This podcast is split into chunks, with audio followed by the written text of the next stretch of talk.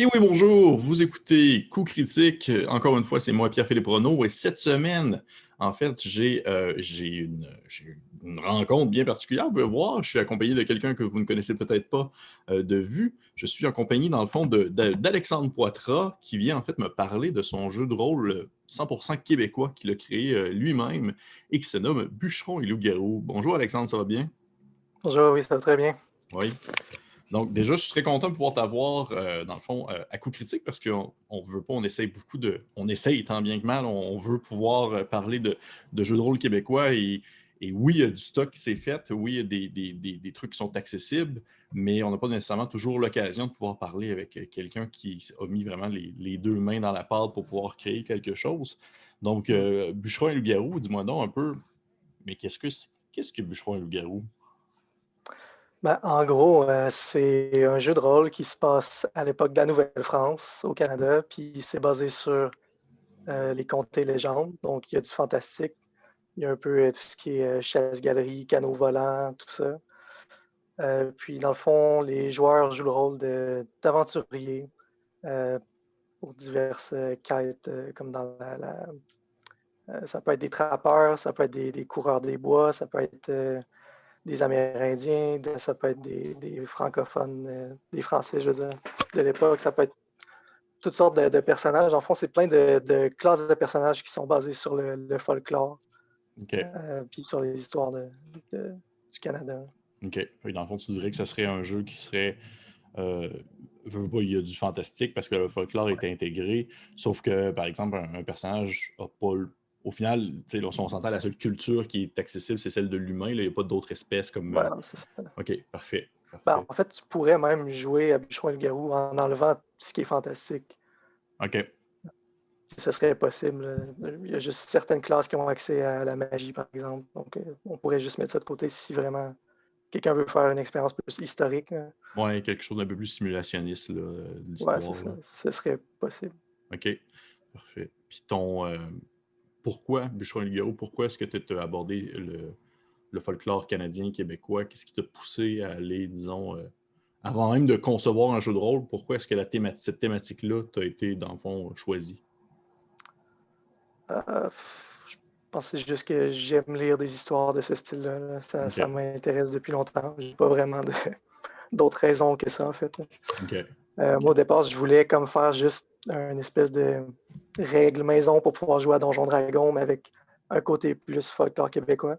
Mhm. Finalement, ce projet-là, il a comme continué à, travailler dans ma tête, puis c'est devenu de plus en plus gros, puis finalement, c'est devenu un, jeu euh, en tant que tel. OK. As-tu euh, une formation quelconque, pour, concernant, je veux dire, formation scolaire pour avoir les connaissances associé avec le fait de, justement trouver un peu comment fonctionnait l'époque de la Nouvelle-France et tout et tout et tout? Non, j'ai pas, pas un bac en histoire ou quelque chose comme ça. Non, mais dans le fond, c'est pas un livre d'histoire non plus, dans le sens qu'il y a quelques informations historiques juste pour donner le contexte et que les gens puissent s'imaginer à quoi ça ressemble un peu l'époque, mais c'est pas poussé tant que ça. Euh, j'ai pas la prétention d'être un, un, historien ou quoi que ce soit dans le genre. c'est correct aussi. Mais, euh, OK. Puis tu me dis, dans le fond, que as, à la base, c'était pour Donjon Dragon, mais que ça l'a évolué vers autre chose. Mm-hmm.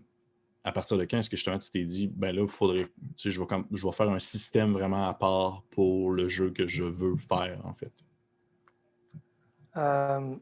ben, au début, moi, dans le fond, j'aime ça juste inventer un peu des débuts de système de jeu, là, puis jouer avec ça dans ma tête des, règles un peu homebrew pour Donjon Dragon, puis mhm. d'autres euh, trucs. Dans, mon, dans mes temps libres, je fais ça de toute façon, pour le fun. Puis euh, là, c'est juste un projet, c'est le seul que j'ai mené à terme. Euh, mais je faisais ça pour le fun. Au début, j'avais pas l'idée que ça devienne nécessairement un vrai jeu. Mhm. C'était juste dans mes temps libres, le soir, après l'école, mettons. Je travaillais là-dessus un peu, puis ça a avancé comme ça. Ça fait combien d'années que tu es là-dessus? J'ai commencé euh, comme en 2016, je pense. Donc ça fait quand même longtemps. Mais c'était vraiment à temps partiel. Il y a eu des périodes où je travaillais vraiment moins dessus. OK. oui, mais justement, j'imagine qu'il doit y avoir des périodes. Est-ce que tu as eu des périodes où justement tu t'es senti un peu comme si tu étais sur le point, pas d'abandonner le projet, mais de faire ben, une pause euh, indéterminée? Oui, oui, ouais. plusieurs même. j'ai fait euh, un retour aux études, euh, puis il y a eu des moments où j'avais beaucoup de travail, etc. il y a eu des périodes où je n'étais pas sûr si j'allais continuer à, travailler sur le jeu. OK. Qu'est-ce qui t'a fait, euh, disons, un peu reprendre le flambeau? Qu'est-ce qui t'a fait recommencer? Je pense que c'est juste que j'avais plus de temps. à fond, j'ai fini mon, deuxième bac, puis après ça, j'avais un peu plus de temps libre, fait que j'ai voulu le mettre dans là. OK. Puis là, tu, me, tu me dis justement que c'est un, système qui est complètement à part. Parle-moi un peu du système. Comment, comment fonctionne, comment est-ce qu'on joue à Bûcheron et Loup-Garou? Euh, ben, c'est volontairement assez simple, en fait. Mm-hmm. C'est Moi, mon but, c'était que n'importe qui qui n'est pas initié nécessairement au jeu de rôle puisse euh, avoir du fun et comprendre rapidement comment ça marche. Donc, c'est un système avec des, des 10, mais ce n'est pas des pourcentages, c'est vraiment juste de 1 à 10. Presque toutes les valeurs sont de 1 à 10. Puis, euh, par exemple, quand on fait un jet, euh, disons, je veux faire une action liée à la force physique, puis on va être de jeu dit, fait un jet de force. Ben, je vais simplement lancer le dé, plus ma valeur est basse, mieux c'est qui est un peu le contraire de plusieurs autres systèmes. C'est que, disons que j'ai une valeur de force de 5, mais il ne faut pas que je dépasse 5. Tant que j'ai 5 ou moins, c'est une réussite. Euh, si j'ai un 1, c'est un, coup critique, si on veut. Mm-hmm. Si j'ai un 10, ben, c'est un échec critique. En gros, presque tout fonctionne euh, de cette façon-là. OK. Fait que c'est seulement un seul des 10 qu'on lance lorsque c'est le temps de faire un jeu. OK. C'est ça. Puis est-ce qu'il y a comme d'autres facteurs qui peuvent dire influencer un jet, que ce soit par exemple, on va dire l'équivalent de des dons ou des talents ou... Oui, oui, oui, oui, absolument. Euh, oui, puis même le maître de jeu peut donner des bonus ou des malus selon la situation. par exemple, si une action est vraiment difficile, il peut dire tu as moins 1 à ta valeur pour le jet ou moins 2. Euh, puis en combat, ben, tu as plein de modificateurs qui peuvent s'appliquer. Des ennemis qui peuvent euh, donner un malus à la valeur pour toucher parce qu'ils ont une défense particulièrement euh, aiguisée ou des, choses comme ça. Donc, c'est pas une valeur qui est complètement fixe. Oui, OK. OK. Et concernant justement, on, est toujours côté système. Ça a été quoi, si on veut, en quelque sorte, ta plus grande source d'inspiration? Est-ce qu'il y, a un système que tu as trouvé intéressant et tu t'es dit, hum, je pense qu'il y a quelque chose à faire avec genre ça avec des D10. Parce qu'on s'entend, là, on est très loin du Donjon Dragon, où est-ce que c'est un D20, puis après ça, il y a moult autres dés qui est utilisé pour les dégâts, pour les points de vie et autre chose. Est-ce que tu as comme une inspiration, en quelque sorte, compter du système, ou tu es vraiment parti de la base de Scratch, puis tu t'es dit, je vais créer un système de A à Z, puis il arrivera ce qu'il arrivera. Ben, ça peut paraître un peu bizarre, mais une de mes inspirations, je dirais, pour le système, c'est euh, Warhammer. Mais pas le jeu de rôle, vraiment, les, figurines. OK. Euh, surtout en combat, parce que dans Warhammer, tu as plusieurs unités, puis il faut que ce mm-hmm. soit rapide. Fait que c'est comme tu lances plein de dés pour savoir combien de touches tu as, après ça, combien de blessures tu infliges. C'est un peu le même euh, système par étape qu'il y a dans les combats dans Bichon et le Garou. Mm-hmm. Puis après ça, moi, je cherchais juste quel dé utiliser. Au début, je voulais mettre un D6 parce que c'est le plus accessible. Puis euh, ça encourage la simplicité, je dirais mais euh, je trouvais que ça faisait pas assez de, valeurs possibles différentes. Fait que j'ai juste monté un peu, puis je trouvais que des 10, ça, allait bien. en gros, c'est pas mal ça. OK. Est-ce que, parce que là, justement, pour faire référence à, Warhammer, est-ce que c'est possible de jouer à Bûcheron et Garou sur une surface quadrillée ou c'est plus euh, Theater of the Mind, c'est plus dans l'esprit concernant les combats? C'est plus dans l'esprit, dans le sens de, ce qui est écrit dans le livre, parce que c'est tout en mètres, puis il n'y a pas de cases ou des choses comme ça, mais j'imagine que ce serait adaptable. Euh, mais ouais, c'est ça, j'ai pas pensé vraiment aux figurines ou euh, quand je l'ai écrit. OK. Puis euh, côté. parce que là, on parle, du, on parle de l'univers, que c'est vraiment pour mettre de l'avant, on va dire, les contes et les folklores. donc, du, du, Québec et du Canada aussi? à l'époque de la Nouvelle-France, toi, est-ce que dans ton esprit, lorsque tu l'as fait jouer, tu associais comme vraiment un, côté. Euh, parce que veux pas, moi, quand ça me reflète ça, il, y a un certain, certain aspect quasiment presque un peu. Je, vais souvent revenir à ça parce que c'est une, thématique que j'aborde vraiment souvent, mais ça me fait beaucoup penser plus à de l'horreur en quelque sorte, parce que veux pas, il y a, des trucs qui uh-huh. sont effrayants dans le côté, dans le côté du, conte du folklore et, Et euh, c'est le danger qui se cache dans la forêt, en quelque sorte. Mais est-ce que, de ton point de vue, ça a été ça un peu que tu voulais aborder ou, vraiment, tu sais, pour quelqu'un qui va jouer à Bûcheron-Loup-Garou, quelqu'un qui va incarner un personnage dans Bûcheron-Loup-Garou, voir une créature euh, qui sortie d'un folklore, c'est quelque chose de, qui peut arriver normalement ou c'est vraiment comme l'incompréhensible et l'impossible qui se déroule devant ses yeux? Moi, j'ai l'impression que c'est plus. Euh, c'est plus quelque chose de, de spécial. C'est pas commun, je pense, le, okay. le surnaturel. Je pense que la façon que moi je l'ai imaginé, puis je l'ai écrit un peu dans la description, si tu vois un lutin, c'est pas comme si tu voyais un chat. C'est comme il y a quelque chose de, de spécial puis d'étrange. Puis ouais, le côté horreur, effectivement, c'est c'est un peu le, le, genre de thème qui est mis de l'avant le plus, je dirais, avec les histoires de, de diable et de loup-garou et tout ça. Mm-hmm. euh, mais dans le livre, j'ai comme une section qui explique différents thèmes de jeux possibles. Euh, puis là, je, parle de l'horreur, mais je parle aussi de d'autres thèmes. Donc, ça peut être un peu euh, plus euh, bataille historique, parce qu'il y a aussi le côté de les conflits entre les puissances européennes dans le livre que, j'en parle. Ça peut être aussi. il y a presque un côté humoristique qu'on peut avoir aussi. Je pense qu'il y a beaucoup de monde qui, qui, ont vu les règles et qui se sont dit c'est comme léger, puis euh, un peu drôle, des, descriptions qui c'est volontairement. C'est ça, c'est quand même léger comme ton. Mm-hmm. Je pense qu'il y a moyen d'avoir des, parties qui sont vraiment axées sur avoir du fun, puis. Euh, euh, puis le folklore québécois aussi, c'est un peu. Je pense qu'il y a un peu un lien à l'humour pour, pour certains. Oui, oui, oui, définitivement.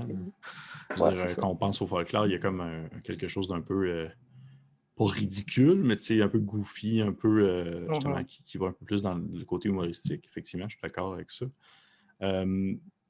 juste pour revenir, parce que là, ça vient de me popper dans la tête, là, concernant encore une fois, je reviens, je, suis un espèce de, 180 degrés, je reviens sur le système. Tu me parlais que finalement, tu avais décidé d'utiliser des D10 parce que des D6, tu trouvais que les valeurs numériques n'allaient pas assez haut et il n'y avait pas assez de possibilités.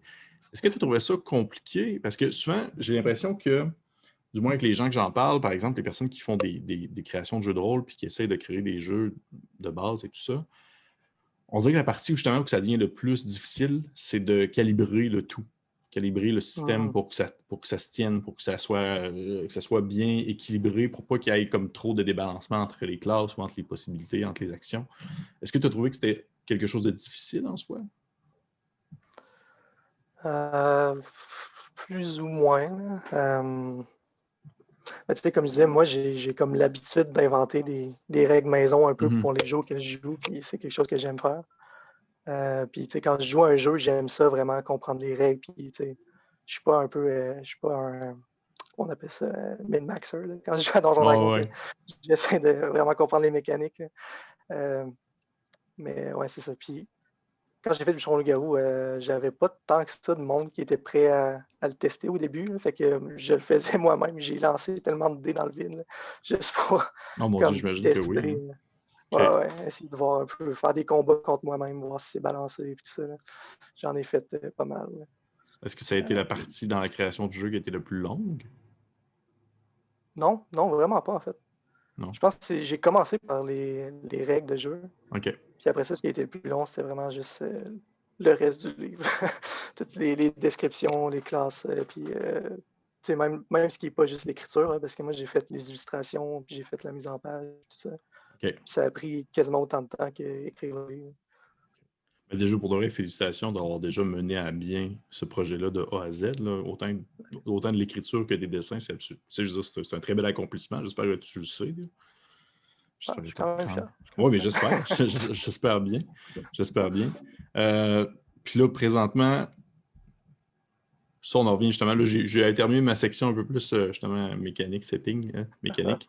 Si on en revient plus du côté setting, qu'est-ce que tu pourrais me dire sur, on va dire, la magie de bûcheron loup-garou, dans le sens comment ça fonctionne, la magie? Est-ce que c'est est-ce que c'est quelque chose d'un peu plus subtil, un peu à la, à la manière du Seigneur des Anneaux quand Gandalf il se met à murmurer dans l'oreille d'un papillon, ou c'est vraiment plus euh, visuel et, verbal à la manière d'un d'un magicien qui dans une boule de feu à Donjon Dragon?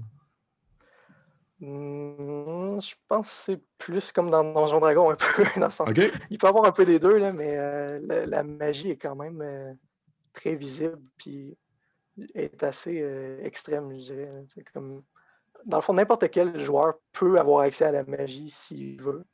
Dans le sens que c'est comme un, attribut comme la force, l'adresse, etc. quand, Si tu as une, valeur de magie normale, tu n'as pas de sort, mais dès que tu commences à augmenter cette valeur-là, tu peux apprendre des sorts. Euh, puis ouais, il y a des sorts qui peuvent faire euh, qui peuvent faire l'équivalent de boule de feu dans Donjon Dragon totalement. Euh, mais c'est tout le temps avec une, une saveur folklorique. comme, au lieu d'être une boule de feu, c'est comme le vent du Nord, ou tu transformes ton ennemi en castor, ou des, des, trucs un peu comme ça.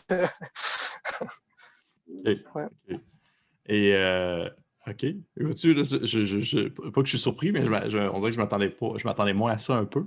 Mais euh, c'est intéressant. J'aime beaucoup le fait que ça peut être n'importe qui qui peut avoir accès à ça, que ce n'est pas spécifique à des classes, là, si on veut, parce que ça, démontre que justement dans le folklore québécois, souvent, il y a des, choses incroyables et surnaturelles qui arrivent à un peu n'importe qui. C'est monsieur, madame, tout le monde qui, tombe là-dedans en quelque sorte. Et euh, tu me dirais, le, livre, le livre complet fait quoi environ peut-être 150 pages environ? Non, il fait 250 pages. 250 pages! 240 quelque, je pense. OK. OK. OK. Parce que vois-tu, nous, euh, Francis, euh, il m'avait refilé en fait justement les, versions qu'on avait eues pour que je puisse puisqu'on puisse, faire l'entrevue. Fait que c'était la, version d'essai à 142 pages. Fait que si tu hmm. me dis que c'est à 250 pages, c'est vraiment. Ah, c'est peut-être même plus. Je sais plus si j'ai mes chiffres dans ma tête. 330 à peu près. c'est vrai, mais c'est vraiment un gros ouvrage quand même. Ah, tu dirais que cet ouvrage-là fait office en quelque sorte de guide du maître, guide de joueur et, de bestiaire également. C'est comme tout en même temps un peu. C'est comme le, core book. Oui. Est-ce que tu as des projets de faire autre chose par après, des espèces de, de livres, soit de campagne, de scénario, d'exposition? Qu'est-ce que J'aimerais ça. Ben là, j'ai fait, j'ai fait une petite aventure comme d'introduction euh, qui est disponible gratuitement sur le, le site du jeu. Les castors blancs. Mais, ouais, c'est ça, exact. J'aimerais en faire d'autres plus longues. Puis euh, éventuellement faire, euh, commencer à faire un supplément de règles, ça pourrait être cool. Moi, j'aimerais ça. Je ne sais pas dans combien de temps ça pourrait sortir. Qu'est-ce que tu as, en tête concernant justement supplément de règles? Tu dirais peut-être comme quoi? Ben, il y a plein de créatures fantastiques, entre autres, que j'ai pas dans le bestiaire. Puis c'est comme la Corriveau ou des, choses comme ça que je trouve que ce serait le fun des inclure. OK. OK, très cool. Ben écoute, je, je, souhaite vraiment. As-tu déjà. Parce que là, je sais que présentement, le livre est disponible, euh, dans le fond, en PDF. Ouais. Est-ce qu'il va être éventuellement disponible en version papier physique? Oui. Normalement, ça devrait être euh, disons, euh, premier euh, trimestre de 2021, si tout va bien. Il devrait avoir une campagne de financement puis tout ça. Dans le fond, j'ai un éditeur qui est intéressé par le projet. Mais bon, c'est comme encore en discussion, puis on est en train d'élaborer ça. Puis avec le COVID, ça complique un peu tout. Oui, c'est sûr, c'est sûr. Ça ralentit un peu la production, mais ça, ça devrait être bientôt. Ben, c'est cool. tu, nous enverras le lien, on va assurément le partager sur la page de coup critique euh, quand, ça va être, quand ça va être le temps. Et euh, on va dire, euh, plus en, fin de complément, si on veut, d'entrevue, je serais curieux de savoir quel conseil que tu donnerais à quelqu'un qui voudrait se lancer à faire son jeu de rôle. Parce qu'il y en a beaucoup qui, qui, ont, l'idée mijote, l'idée se prépare, mais on, souvent il y a de l'hésitation, il y a euh, peut-être un manque de préparation. quel conseil tu donnerais à quelqu'un qui voudrait partir son jeu de rôle? Moi, je dirais que, en tout cas, moi, j'ai l'impression qu'une des premières choses, ce serait de trouver un angle qui, qui se distingue des autres, vraiment. Parce que j'en vois beaucoup des, projets qui commencent, puis on dirait qu'ils essayent de trouver leur angle unique comme en cours de création. Mm-hmm. C'est comme ils sont inspirés, mettons, par Donjon Dragon. ils commencent à essayer de trouver des, des, choses qui sont différentes, mais en même temps, il n'y a, rien de, qui les distingue tant que ça. C'est dur de trouver un angle unique, je pense. je pense que c'est ça qui est, qui est un peu le plus important. Mais si tu fais juste une réplique de ce qui existe déjà, euh, je sais pas, moi, je, moi, je trouve que c'est moins ben facile. C'est sûr. Puis déjà, je veux dire, euh, déjà très cool pour le, avoir, le, avoir utilisé, si on veut, le folklore québécois et même l'époque de la Nouvelle-France, c'est pas du tout un, setting euh, que j'ai vu vraiment souvent. Euh, même, tu sais, l'école Nouvelle-France, même Nouvelle-France, j'ai jamais vu ça. Les colonies, j'ai déjà vu ça un petit peu, mais vraiment spécifique Nouvelle-France, j'avais jamais vu ça. Fait que ça, tu as vraiment réussi ton approche d'avoir quelque chose d'unique. Parce qu'on s'entend que si quelqu'un voudrait se lancer à faire un, un jeu de rôle euh, purement fantasy. Il faudrait vraiment qu'il sorte du lot pour être capable de avoir son espèce de petite thématique unique à, lui. OK. Mm-hmm. Ben écoute, euh, parfait. Euh, là, présentement, on peut se procurer ton livre où? Quel endroit qu'on peut, se, on acheter? Bûcheron En un mot, tout au pluriel. Bûcheron et loup-garou, pas très J'imagine qu'il y a une page Facebook aussi. Oui, oui. c'est Bûcheron et loup-garou. Euh, sur Facebook. ça m'aurait surpris que ça soit autre chose. Puis, euh, ben, si, il y a comme une petite astuce, si vous voulez voir euh, des dessins que je fais aussi, entre autres, tous mm-hmm. les dessins de Bûcheron et Loup-Garou comme sont là-dessus. C'est ma page d'artiste Alexandre Poitras Art sur Facebook. Puis il y a peut-être même des aperçus de prochains projets d'expansion, des choses comme ça. Très cool. Ça, c'est sûr qu'on va mettre des liens, des liens sous la, vidéo qu'on fait actuellement, sous l'entrevue. Ben écoute, euh, Alexandre, merci beaucoup euh, d'avoir participé à cette, à cette courte rencontre, mais tout de même très enrichissante. Est-ce que c'était la première fois que tu participais à une entrevue? J'ai eu une autre petite entrevue pour la page Amelcor. OK. OK. Ça s'était bien passé? oui, quand même, je pense. Ah bon, ben, je peux dire, là, ça c'est très bien. Merci beaucoup ben, ça fait... Euh, c'était vraiment le fun. Mais ben, pour le reste, ça fait vraiment plaisir. Puis on va assurément qu'on va, on va partager euh, abondamment euh, suite à la publication de cette entrevue-là, dans le fond, les autres, les autres pages et avancements de, de, ce qui va arriver de ce beau projet 100% québécois. Et à la maison, dans le fond, je vous dis merci beaucoup d'avoir écouté cette entrevue-là. C'était Pierre-Philippe et Alexandre qui est venu nous présenter en fait son jeu Bûcheron et Loup-Garou. N'oubliez pas de vous inscrire à la page, euh, page Facebook de Coup Critique. Vous pouvez aussi vous abonner à notre YouTube, à notre Instagram. Vous pouvez aussi aller justement vous, vous abonner à la page Facebook de Bûcheron Le Garou ainsi qu'à la page d'artiste d'Alexandre Poitras. Et on se dit à la prochaine fois. Bye!